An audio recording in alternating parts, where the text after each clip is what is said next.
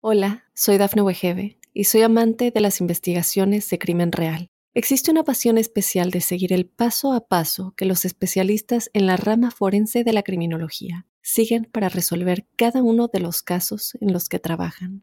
Si tú, como yo, eres una de las personas que encuentran fascinante escuchar este tipo de investigaciones, te invito a escuchar el podcast Trazos Criminales con la experta en perfilación criminal, Laura Quiñones Orquiza, en tu plataforma de audio favorita. Óyenos audio.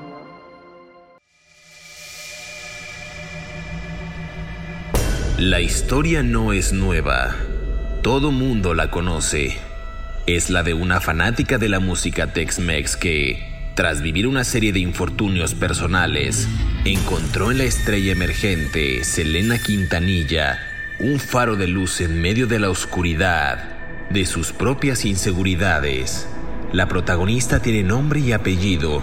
Es Yolanda Saldívar. Su alias estremece. Los capítulos de la serie Selena and Yolanda, The Secrets Between Them, distribuida por la plataforma Oxygen de la cadena NBC, son aventureros desde la introducción misma.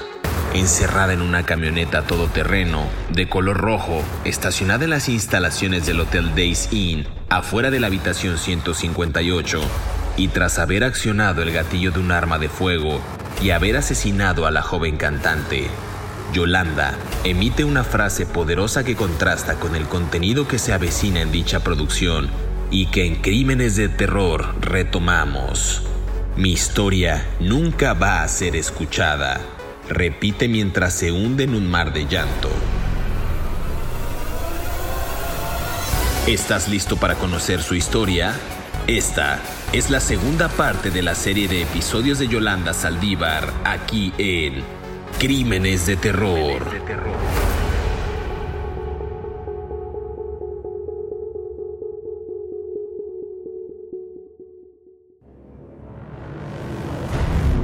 Bienvenidas y bienvenidos a Crímenes de Terror. Si aún no se han suscrito al podcast, ya saben lo que tienen que hacer. Tienen que ir a su plataforma de streaming preferida en Spotify, en Apple Podcasts, en Amazon Music o iHeartRadio para que le den seguir para que les llegue la notificación de los nuevos episodios y también por favor coméntenos, déjenos una reseña para que eh, estemos mejor posicionados en las categorías de crímenes reales. Bueno, les tenemos una deuda pendiente, nos fue muy bien en el episodio anterior con el caso de Yolanda Saldívar, la asesina de Selena Quintanilla, y en esta ocasión es la parte 2, haremos la parte 2 de esta asesina estadounidense actualmente convicta en Texas. Y para empezar a hablar de este caso, pues evidentemente tenemos que presentar con bombo y platillo al filósofo de la sangre, David Orantes. ¿Cómo estás, David? Buen día, buena tarde, buena noche con bombo y platillo. Después de las cursilerías que tengo que aguantar en sus conversaciones entre tú y el, editor Ender Arrieta. No, Ender, tú eres el mejor. No, José Luis, tú eres el mejor. No, Ender, de verdad, de verdad, tú eres el mejor. No, José Luis, tú eres el mejor. O Vales mil. Diez minutos empezamos tarde porque ustedes dos estaban apapachando con palabritas. O sea, qué, qué horror. En fin, pero bueno. Honor a quien honor merece. Ender Arrieta es un gran productor. Eso es otra cosa. Ender es un extraordinario eh, editor y productor y sin él no seríamos nada, como dicen los antiguos. Pero ya bájenle dos rayitas a su a la espuma de su chocolate, pues. O sea, qué horror. Pero bueno, en fin, de cursis está lleno el mundo. ¿Dónde vine yo a caer? Me voy a buscar un planeta para mí solo. Bueno, ok. Este, vamos a seguir hablando de la señora Yolanda Saldívar y del asesinato de Selena, después de que hicimos un gran arco narrativo para explicar por qué la semana pasada, por qué Selena era importante en el contexto de la historia de la música popular mexicana slash, o sea, guion tejana en los Estados Unidos y cómo transgredió trascendió fronteras, no transgredió, aunque en algún punto también puede entenderse como transgredir, trascendió fronteras hacia el mainstream pop, la música popular pop, el country y la música mexicana, ¿no? Entonces, eh, habiendo dicho todo esto, pues también yo confesé mi amor inconfesable por Cristina Castrellón, una señora que después empezó a decir que hablaba con el fantasma de Selena, lo cual pues ya, mándenle su camisa de fuerza a la pobre mujer o a cualquier persona que crea que habla con fantasmas, este, mm, eh, porque pues este no está comprobado y no existe y eso nunca va a existir. Eh, el caso es que aquí estamos listos para hablar de Yolanda Saldívar y ahora sí nos vamos a enfocar en el crimen. Quiero decir algo rápido, rápido, rápido. Adelante, adelante. Doña Yolanda Saldívar, de 63 años, es una reclusa que está en la Patrick O'Daniel Unit en Gainesville, Texas. ¿No? Eh, esta cárcel, aquí lo estoy viendo, está operada por el Departamento de Justicia Criminal de Texas y entre las partes más interesantes de sus documentos legales es que la señora es elegible para poder salir en libertad bajo buena conducta en dos años, el año que viene el 2025.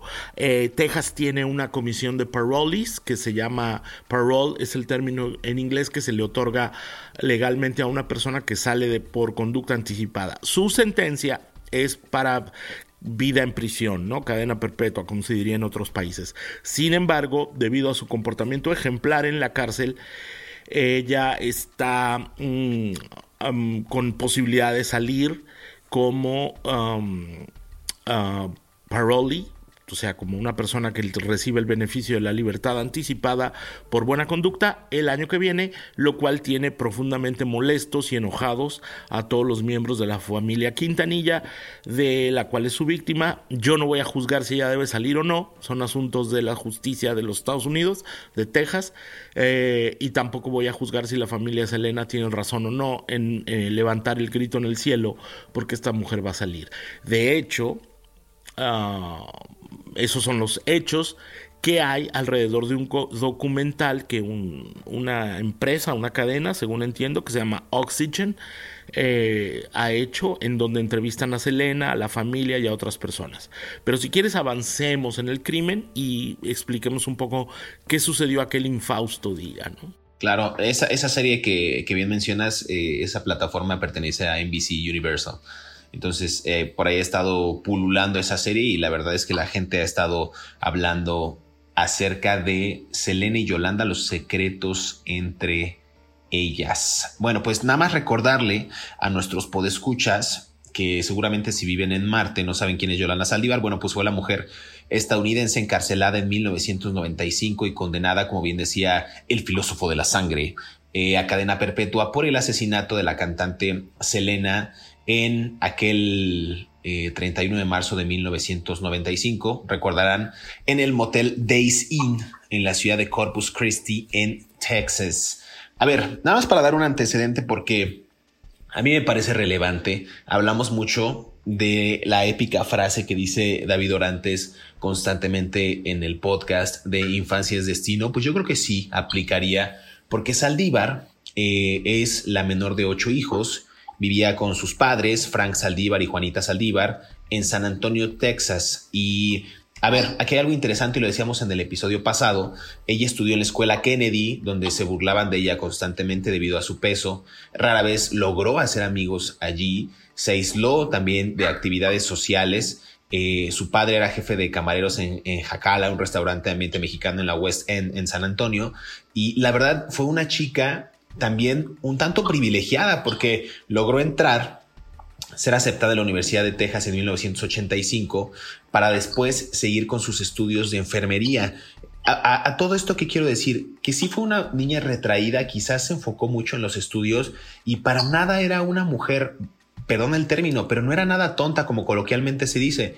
Era una mujer y es una mujer inteligente para dedicarte al servicio de, eh, de, ayuda a la demás gente, en este caso en la rama de la medicina a través de la enfermería, me parece que era una mujer preparada, culta, sabía que tenía una vocación de servicio y lo logró hacer de manera interesante. Fue hasta diciembre de 1990 que recibió la licenciatura en ciencias de enfermería eh, y a partir de ahí se obsesionó un tanto con la pérdida de peso. Hay que destacar algo nada más también, David, que ella perteneció a la Junta Estatal de Examinadores de Enfermería y este trabajo le retribuía en 60 mil dólares al año por lo menos. Entonces, está interesante, o sea, no, no, no era una mujer eh, improvisada, no era una mujer que se dedicara a la vagancia o lo que sea, inclusive adoptó a tres niños, uno de ellos eh, pues era su sobrina. ¿Tú cómo lo ves? Este es un panorama muy amplio, la verdad su historia está muy interesante, pero nos dan luces de una mujer, insisto, preparada, una mujer culta, con vocación de servicio, no se casó nunca, pero sí tenía tres hijos que adoptó, también tenía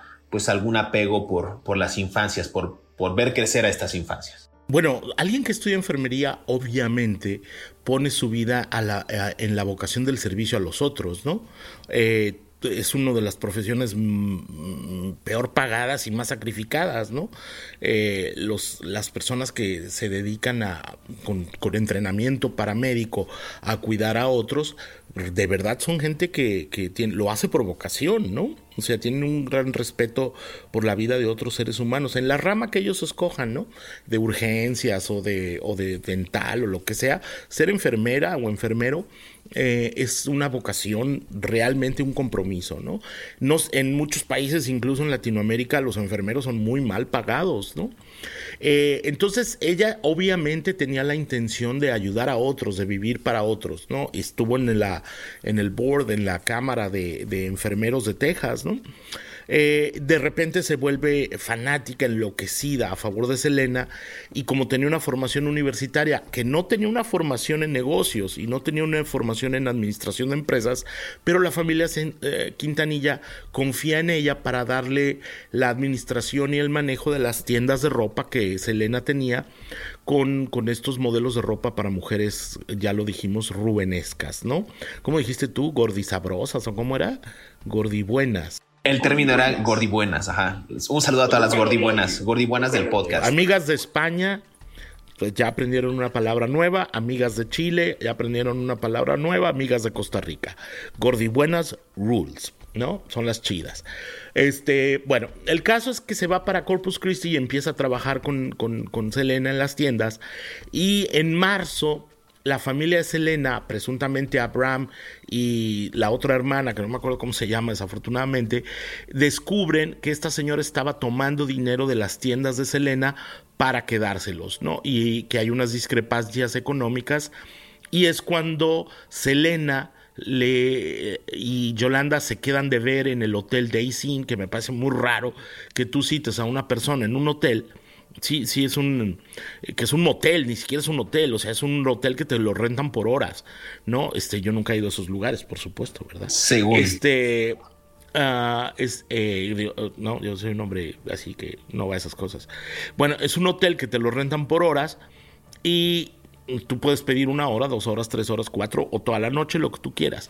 Entonces ella va ahí para hablar sobre los, el, historial financiero de la empresa, ¿no? De la, de la, de la boutique, ¿no? De la tienda de ropa, lo cual me parece absolutamente fuera de contexto. Tú citas a las personas en una oficina, en la oficina de la tienda, en la oficina de la, de la compañía musical, no en un hotel. ¿Por qué aceptó Selena eh, verse con Yolanda Saldívar en el cuarto de un motel? Es uno de los grandes misterios de la, no sé, es como si mi jefa me dice, oye, ¿sabes qué? Yo quiero hablar contigo sobre una nota que escribiste o sobre una investigación periodística que estás haciendo. Nos vemos en el cuarto 185 del Day Scene. Pues no, no, o sea, no, no voy, es totalmente antiprofesional, ¿no?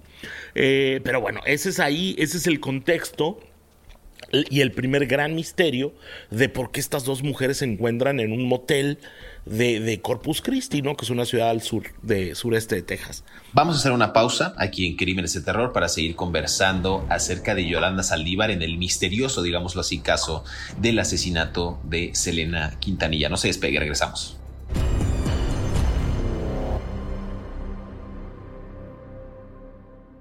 Hola, soy Dafne Wegebe y soy amante de las investigaciones de crimen real. Existe una pasión especial de seguir el paso a paso que los especialistas en la rama forense de la criminología siguen para resolver cada uno de los casos en los que trabajan.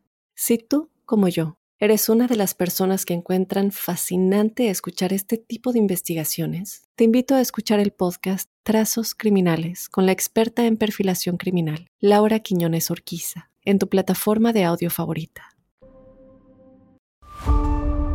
El asesinato de Selena aún duele.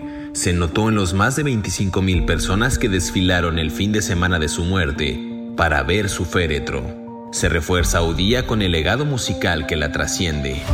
Durante la docuserie Yolanda and Selena, Saldívar coincide con los fanáticos de la intérprete de Como la Flor. Ella dijo, Selena tenía un aura que te atraía a ella. Cuando cantaba, te obligaba a bailar te invitaba a sentir lo que sentía, tal vez felicidad, depresión, ansiedad o simplemente gozo. Lo cierto es que la Selena manía no surgió de manera fortuita. Se trata de un reclamo social de las comunidades tejana y mexicana, una mezcla mexicoamericana, luego de celebrarse la Convención de San Felipe el 3 de noviembre de 1835 Texas declaró un estado independiente a México, lo que originó que el entonces presidente general Antonio López de Santana se colocara al frente del denominado Ejército de Operaciones sobre Texas. La explosión de talento de Quintanilla no solo atrajo a los sectores más bajos de la población mexicana y estadounidense, sino que reivindicó el papel de la mujer hispana en Texas, la cual hablaba inglés, pero que también dominaba el español por su herencia histórica en México. Sigue escuchando la historia de Yolanda Saldívar aquí en Crímenes de Terror. Regresamos a Crímenes de Terror, estamos conversando acerca de Yolanda Saldívar y el asesinato de Selena Quintanilla. Decías, David Dorantes, filósofo de la sangre, que esta mujer eh, logró pues hacer una cita en el Hotel Days Inn, en esta habitación, de manera informal para hablar sobre el futuro económico y financiero de las boutiques de Selena e inclusive de la presunta estafa que ella había cometido o este desvío de recursos de las tiendas para beneficio propio, es decir, para beneficio de Yolanda Saldívar. Nada más déjame hacer una acotación anterior de que ella, eh, Yolanda Saldívar, tuvo bueno, le encantaba la música tejana y en algún momento ella intentó ser algo, o sea, una representante o tener un club de fans o algo de Shelly Lares, que era igual una cantante que en esa época había despegado eh, de manera notoria, pero eh, la solicitud fue rechazada por el padre de Lares, Fred, que solo aprobaría miembros de la familia para trabajar con la cantante. Después, Saldívar se enfocó mucho en seguir la pista de la carrera artística de Selena Quintanilla y fue cuando, bien dices tú, que el padre le dio la idea de iniciar el club de fans en San Antonio. En 1993, el club tenía 1.500 miembros y en menos de cuatro años llegó a contar con 5.000 personas. Esto era de los más, era el club de fans más grande del área de San Antonio, después se convirtió ya en gerente de las tiendas. Pero esto que dices a mí me parece muy relevante y, nada más retomando la serie que salió apenas, que yo tuve la oportunidad de verla ya, eh, ella dice, Yolanda Saldívar, en un capítulo, que como las cosas eran muy tensas entre la relación con Abraham Quintanilla y ella y el presunto desfalco que hizo a las, a las tiendas, ella compró un revólver calibre 38 porque tenía miedo y ella le tenía miedo al papá de Selena porque dice textualmente que él ya había cometido algunas otras cosas en el pasado. Entonces, bueno, entramos en una cuestión de teorías conspiranoicas o conspirativas, pero ella se hace de un arma, David, para eh, quizás tener un soporte en caso de que le llegue a pasar algo. Quizás sentía pasos por también las malas prácticas que ella estaba llevando a cabo, pero lo cierto es que era una mujer pues un tanto también misteriosa ya después Yolanda Saldívar, ¿no? ¿Cómo lo ves tú? A ver, primero que nada, tener un arma en Texas es como comprar tortillas, ¿no? O sea, no es así como extraordinario que alguien compre una pistola en Texas. Ya sé que suena terrible lo que estoy diciendo y que para la gente que no está en otro país le parece escandaloso y lo es, por supuesto, porque el acceso libre a las armas es un gran problema que tienen los Estados Unidos, que de eso no se trata este podcast. Pero no es extraordinario que una mujer tenga un arma. Yo he tenido novias o amigas o conocidas o personas con las que he hablado que tienen pistolas dos o tres y me dicen, vamos al club de tiro, ¿no? Así como es normal tener una pistola en Texas, ¿no? Los argumentos que puedes tener para tener una pistola en Texas, y es muy fácil además comprar una pistola en Texas. Tú vas a tiendas como esta tienda grande, por ejemplo, como Walmart, em, ya hice un comercial, páguenos, señores de Walmart, este y tú presentas tu credencial de, de, manejo, tu licencia de manejar, la gente del empleado revisa que no tengas antecedentes criminales ni que te tengan prohibido comprar armas por alguna razón y te pagas tus 200, 300 dólares que te cuesta una pistola y vámonos para tu casa, ¿no? Aunque no la sepas usar, ¿no? Este, entonces, el argumento de yo compré una pistola porque le tenía miedo al papá, pues ¿por qué no te vas? ¿Por qué no te vas a una empresa donde te tratan mal? ¿No? Ahora, yo tengo acuérdate que yo te conté que fui reportero de música grupera en una época de mi vida y conocí a Selena. Yo una sola vez de lejos vi a Yolanda, porque Yolanda era una especie como de asistente de Selena, ¿no?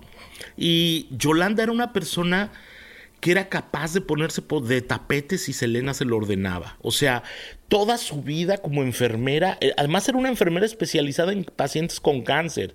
Ojo, ¿eh?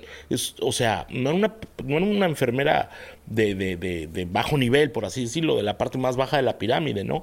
Era una enfermera especializada en pacientes con cáncer, lo cual es otra especialidad dentro de la especialidad.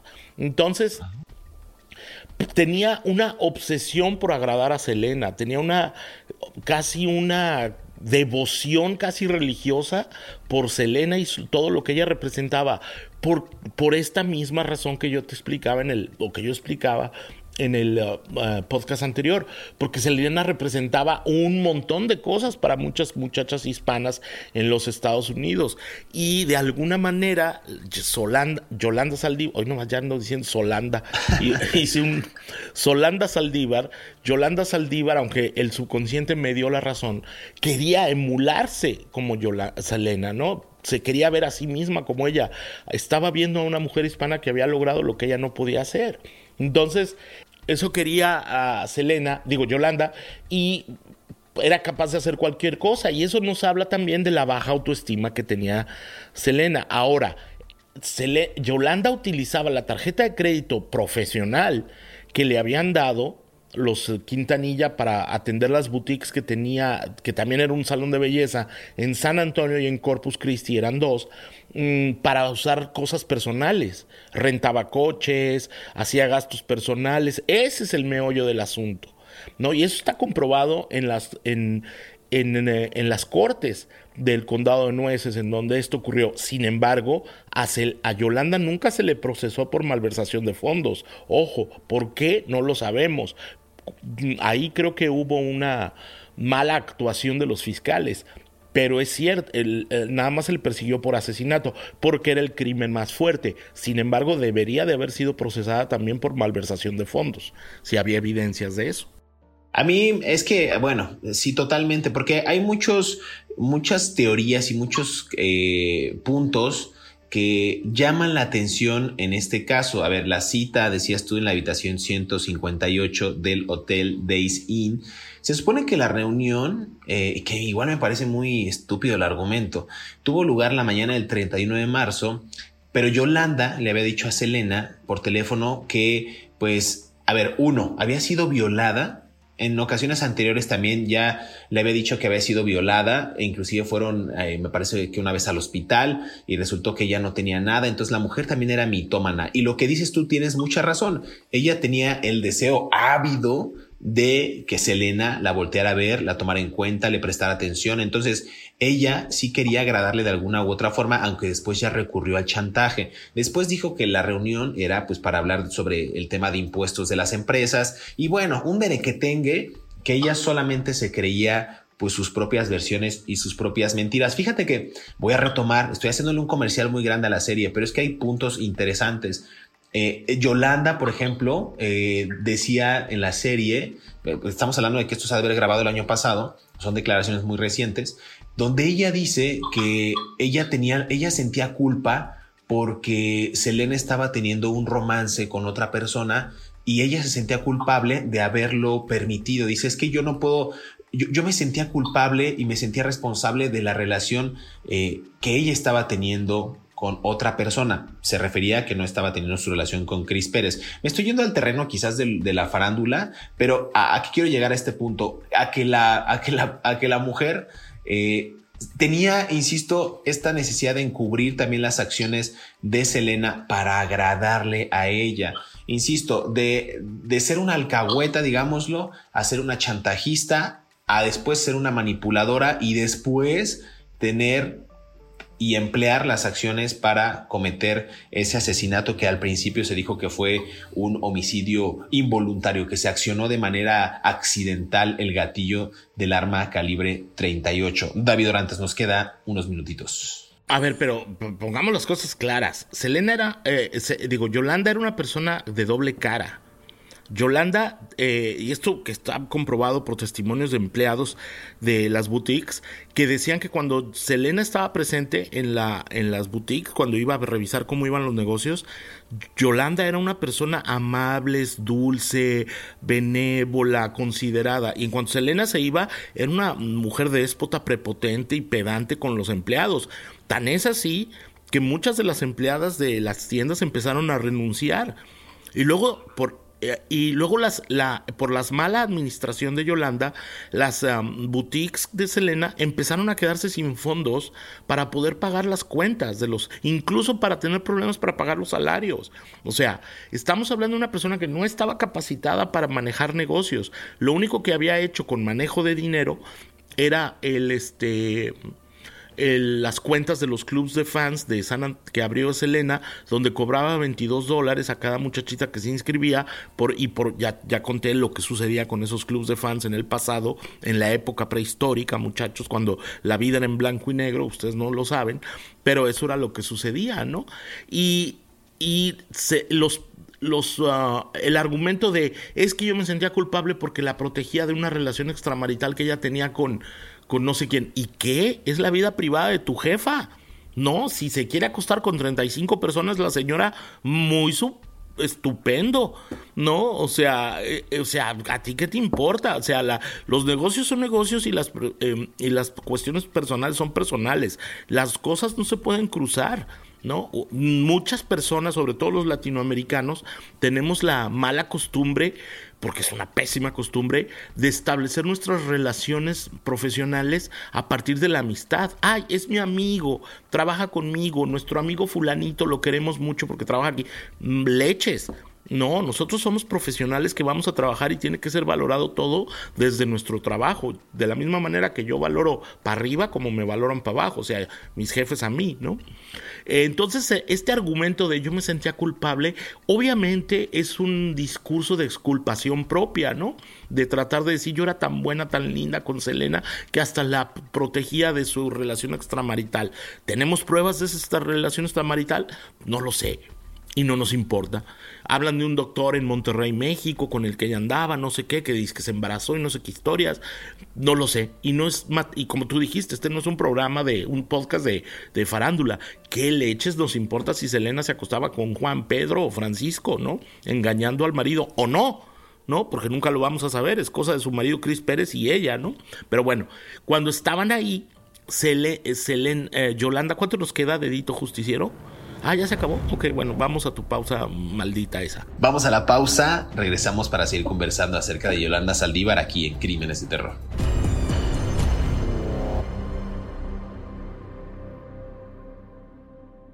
Hola, soy Dafne Wegebe y soy amante de las investigaciones de crimen real. Existe una pasión especial de seguir el paso a paso que los especialistas en la rama forense de la criminología siguen para resolver cada uno de los casos en los que trabajan. Si tú, como yo, eres una de las personas que encuentran fascinante escuchar este tipo de investigaciones, te invito a escuchar el podcast Trazos Criminales con la experta en perfilación criminal, Laura Quiñones Orquiza, en tu plataforma de audio favorita.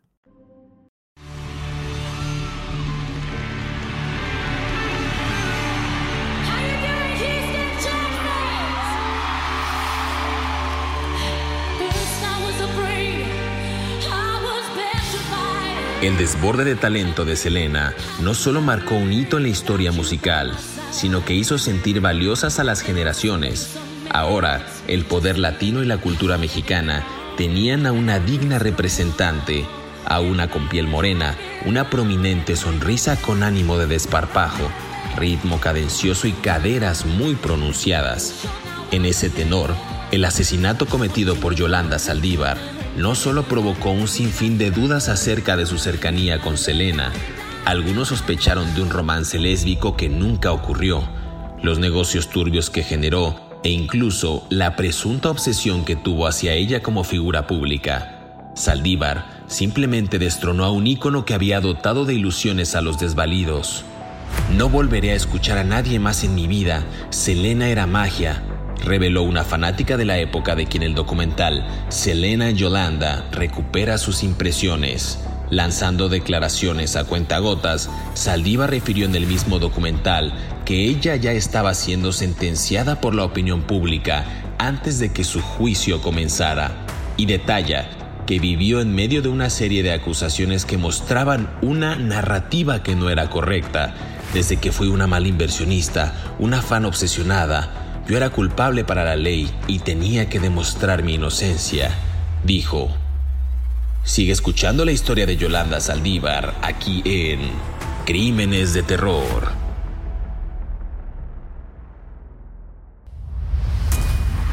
Regresamos a Crímenes de Terror, estamos conversando acerca de Yolanda Saldívar. No voy a hacer más preámbulo. Tú nos estabas comentando algo, David Orantes. Sí, bueno, finalmente eh, mm, sucede otra cosa en donde supuestamente algunos fans de Selena le, eh, le hablan a la oficina en Corpus Christi diciéndole, oigan, yo pagué mis 22 dólares por ser del, del club de fans de Selena y se los pagué a Yolanda Saldívar y me prometieron que iba a obtener eh, recuerdos exclusivos, firmas de auto, pósters autografiados por Selena, fotos, lo que sea, cualquier cosita, ¿no? Y nadie me ha pagado nada, ¿no?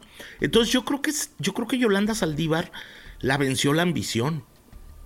Porque entonces esta gente empezó a descubrir, los empleados de, de, de digo, la familia Quintanilla empezó a descubrir que estaba sucediendo todas estas cosas, ¿no?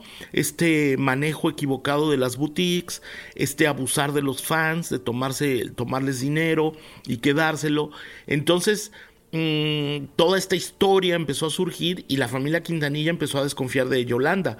Surge entonces una confrontación por parte de Selena, se quedan de ver en el hotel aquel día, este...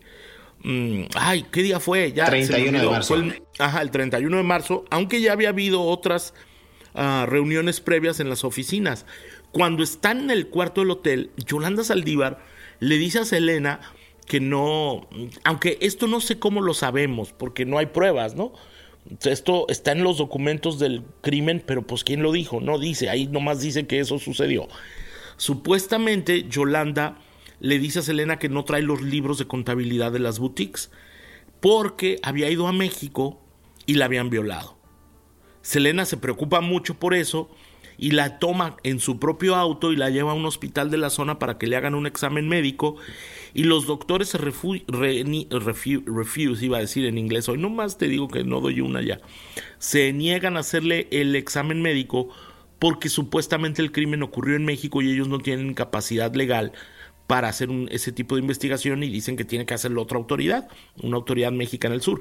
Corpus Christi está a tres horas de la frontera con México, ¿no? Es muy fácil para toda la gente que vive en esa franja de Texas ir y venir, ¿no? Ahora es complicado por los problemas de la violencia en el sur de la frontera, pero bueno, eso es otro, ese es otro podcast, ¿no? Que, en el que tú hablas con el otro señor. Este, entonces, em, eh, eh, nunca se puede comprobar. Regresan a la habitación del hotel y empiezan a discutir eh, sobre todo, sobre todo, toda la cuestión del crimen y supuestamente Ah, cinco días antes, Suset, la hermana de Selena, ya le había dicho a su hermana Selena que quería, ya me acordé del nombre de la baterista, era Suset, que por cierto era la que a mí me parecía más guapa, pero bueno, este, le, le dice que quiere terminar la relación laboral con Yolanda Saldívar porque está causando muchos problemas en el negocio. Se ven en este hotel, este, hacemos un regreso al presente, se ven en este hotel, empieza la discusión y supuestamente la pistola Taurus, que de calibre 38, si mal no recuerdo, que traía Selena, Yolanda, en algún momento la manipula y le dispara y la mata. Bueno, no la mata ahí. Eh, Selena recibe los tiros, creo que uno o dos, si no mal no recuerdo, si mal no recuerdo, y sale corriendo sangrando al, al, al lobby, al, a la recepción del, del Day Y las últimas palabras que dice Selena en ese momento antes de colapsarse son Selena, habitación tal, ¿no? Eh, eso me parece muy fuerte, ¿no? Porque literalmente este, estaba diciendo quién le había disparado, ¿no? Eh, le llega la policía, llegan los servicios de emergencia, la transportan a, uno, a una, a un, este, a un hospital y la llevan al, ¿cómo se llama? Al, a un hospital donde ella fallece. Eh, y, bueno, pues así termina la, la historia. Eh, en los registros criminales del condado de Nueces se establece que desde el cuarto hasta el lobby quedó un rastro de sangre de más de 100 metros, de 392 pies, de la propia sangre de Celina, que iba sangrando profusamente, ¿no? Ah, algunas personas que estaban en el, en el, en el lobby del hotel, eh, empleados y huéspedes, Ah, dicen que la oyeron gritar cuando se aproximaba, este, mm, ayúdenme, ayúdenme, me dispararon, ¿no? Ah, y que también le, le Selena presuntamente le, le, dijo que Yolanda Saldívar era una perra, ¿no? La llamó así, dijo, una, la perra esa me disparó, algo así, ¿no? y, y, hay un testigo que se llama Carlos Morales, que dio su testimonio de todos estos gritos. Eh, y una persona que estaban trabajando en el hotel como empleadas de limpieza dicen que iba que Selena iba corriendo mojada, empapada de su propia sangre, ¿no? Conforme se aproximaba al lobby y ella se colapsa en el lobby justo, estoy viendo el documento legal del condado de Nueces a las 11:49 hora de Texas de aquel infausto día, ¿no? Y algo interesante del caso, como dices tú, que al entrar eh, dijo las palabras Yolanda Saldívar y dio el número de la habitación, se desplomó y después de 15 minutos, que me parece un tiempo pues bastante considerable, 15 minutos, llegó la ambulancia y murió mientras trataban de revivirla. Fue declarada muerta en el hospital central a la 1.5 de la tarde, ¿no? Mientras tanto, en, el, en esa escena épica que ya todo el mundo conoce, en esa pick-up, en esa camioneta de color rojo. Eh, Yolanda intentó salir del hotel donde fue interceptada ya por varios policías que recorrían el sitio y pues pasaron nueve horas de negociación con la policía ya que la mujer pues se había encerrado en esta camioneta. Eh, no me acuerdo el nombre del, del negociador. Eh, que trató, pues evidentemente, de que las cosas resultaran de manera positiva en, ese, en esa entrega de Yolanda Saldívar a las autoridades, pero ella decía que su versión nunca iba a ser escuchada, que su voz iba a ser silenciada, que ella no la quiso matar, que realmente el gatillo se accionó de manera accidental cuando también muchos de los exámenes forenses y de los peritos decían que debía de tener cierta fuerza el, o, sea, imponerle cierta fuerza al gatillo para que se accionara, no se podía eh, accionar de manera accidental, requería cierta fuerza. Entonces, eh, en esos estudios también me resultaron interesantes que, que no sé si tú tengas datos al respecto, David Orantes. Sí, Sí, la, pistola Tauros, los negociadores del FBI que llegaron a, hablar con Selena para que se rindiera, porque digo, con Yolanda, que, que, se encerró en una camioneta y tenía la pistola y decían que se iba a matar y, y algunos patrullas alcanzaron a bloquear su escapatoria y otros empleados del hotel también la bloquearon. Eh, fueron los agentes Larry John y Isaac Valencia. Isaac Valencia incluso Isaac Valencia incluso habló en español con, con, con, Yolanda Saldívar, ¿no? Ellos estaban en otra camioneta del FBI y durante nueve horas estuvieron hablándola para que se convence, de convencerla para que se entregara. Eh, tienes razón, la pistola Taurus no es una pistola de sensible, es, una, es un revólver y los revólveres suelen tener más, necesitan más fuerza. Ojo, mm, los revólveres no dejan casquillo. Yo tengo una teoría y yo creo que Yolanda sí quería matar a Salina. No tengo pruebas, pero es mi teoría. Eh, yo creo que Yolanda estaba tan enloquecida y enforberecida por, por, por Selena que no podía creer que ella que hacía todo por Selena, hasta ponerse como tapete si era necesario en el piso, la quisieran despedir Entonces yo creo que para Selena, yo creo que para Yolanda era el sentido de su vida. No, no, no quiero difamar a la mujer, pero yo creo que para Yolanda era el sentido completo y absoluto de su vida. Era una fuerza superior a sí misma. Y verse a sí misma sin Selena era verse sin vida. Entonces dijo, tú me estás quitando mi vida o tú me la vas a quitar por al correrme de mi trabajo contigo, por todo lo que yo he hecho por ti, yo te voy a quitar tu vida también. Yo creo que ese fue el pensamiento subconsciente de esta mujer que probablemente vaya a salir libre, ¿no? O consciente. Esa es la otra, que teniendo conocimiento de que ella había alcanzado también notoriedad al, presidir no solo eh, los clubes de fans, sino también las boutiques. Creo que ella también adquirió cierta fuerza, también cierta confianza, se sentía representada a través de la artista que estaba teniendo un auge no solo en el ámbito musical, sino estaba trascendiendo fronteras a través de los espacios culturales, de la propia sociedad, de la historia. O sea, estaba creciendo de una manera exponencial a una corta edad. Entonces, creo que ahí Yolanda Saldívar también sintió que su trabajo estaba rindiendo frutos a través del éxito de Quintanilla. Así yo, yo también lo podría, le podría dar esa, esa lectura. Al final, eh, pues esta mujer fue encarcelada, como bien dices tú, eh, pues podría obtener su libertad condicional el siguiente año. Y hay muchas teorías, ¿no? Que digo, no se le desea mal a nadie, pero dicen que Yolanda Saldívar realmente está mejor en la cárcel que afuera, porque al día de hoy muchos de los fanáticos de Selena pues la siguen recordando con mucho ahínco, es una mujer que, pues, que prácticamente ya es parte de la cultura popular y hay teorías también de que pudieran cometer algún tipo de agresión o atentado en contra de la mujer que les arrebató a la denominada reina del Tex-Mex, David Orantes, como conclusión. Pues a lo mejor sí, ¿no? Nunca lo vamos a saber. Eh, es muy complicado hablar en futuro siempre porque pues no sabe uno qué va a pasar dentro de dos minutos. Menos va a saber uno lo que va a pasar cuando salga de la cárcel esa señora. Pero pues nunca falta un roto pondo escocido, ¿no? La señora Saldívar tal vez estaba perturbada emocionalmente y va a salir otro perturbado emocionalmente que se va a querer deshacer de ella por locuras, ¿no? Así como hay gente que, que asesina asesinos pues este, pues imagínate tú, ¿no? Yo creo que, yo creo que es un error de la compañía Oxygen. Yo no soy quien para criticar a otros colegas periodistas, pero yo creo que es un error de la compañía Oxygen entrevistar a una señora y lo mejor es dejar que ya las cosas terminen y pasen y, ya, porque finalmente, uh, ¿por qué se le da voz a, a Yolanda Saldívar?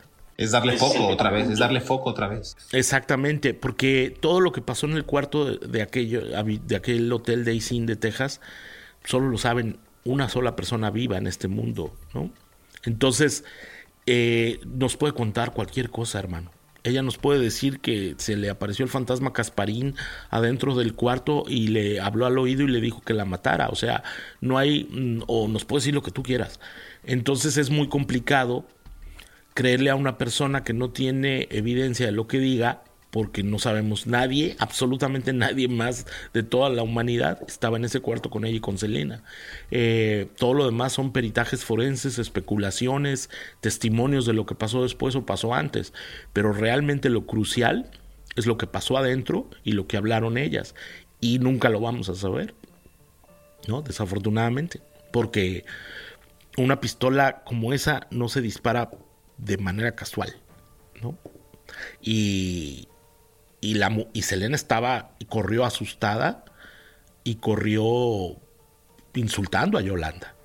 Incluso Selena, cuando se momentos antes de colapsarse en el lobby, ella dice, cierren la puerta con seguro porque me va a volver a disparar. Y esa es mi última reflexión. Pues así es como culmina esta segunda parte del episodio de, bueno, la, segunda parte de los episodios de Yolanda Saldívar, la asesina de Selena Quintanilla. Muchas gracias que nos sintonizó. Por favor, síganos en nuestras cuentas de redes sociales. David Orantes lo puede encontrar en X, en Facebook y un servidor José Luis Montenegro. Me puede encontrar en X también, en Instagram y en TikTok y también en mi canal de YouTube. Muchas gracias. Suscríbase en Spotify, en Apple Podcast, en Amazon Music y también en iHeartRadio para que les llegue la notificación y sean los primeros en disfrutar de estas aterradoras historias. Muchas gracias. Nos escuchamos en el próximo episodio de Crímenes de Terror.